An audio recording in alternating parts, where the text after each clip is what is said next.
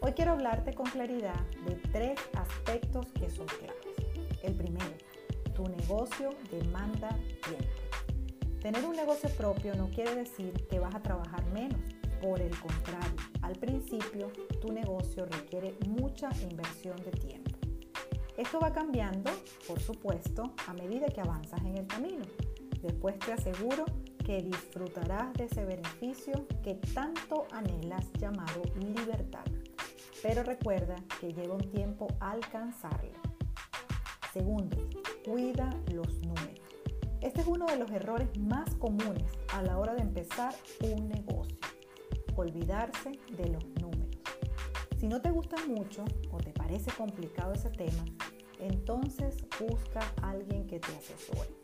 Es importante sepas cuánto estás invirtiendo, cuánto estás gastando, cuánto vendes y cuál es tu ganancia. Los números te hablan y se convierten en un aliado a la hora de tomar decisiones. Tercero, desarrolla tus habilidades en ventas. He escuchado a emprendedores decir, es que no me gustan las ventas.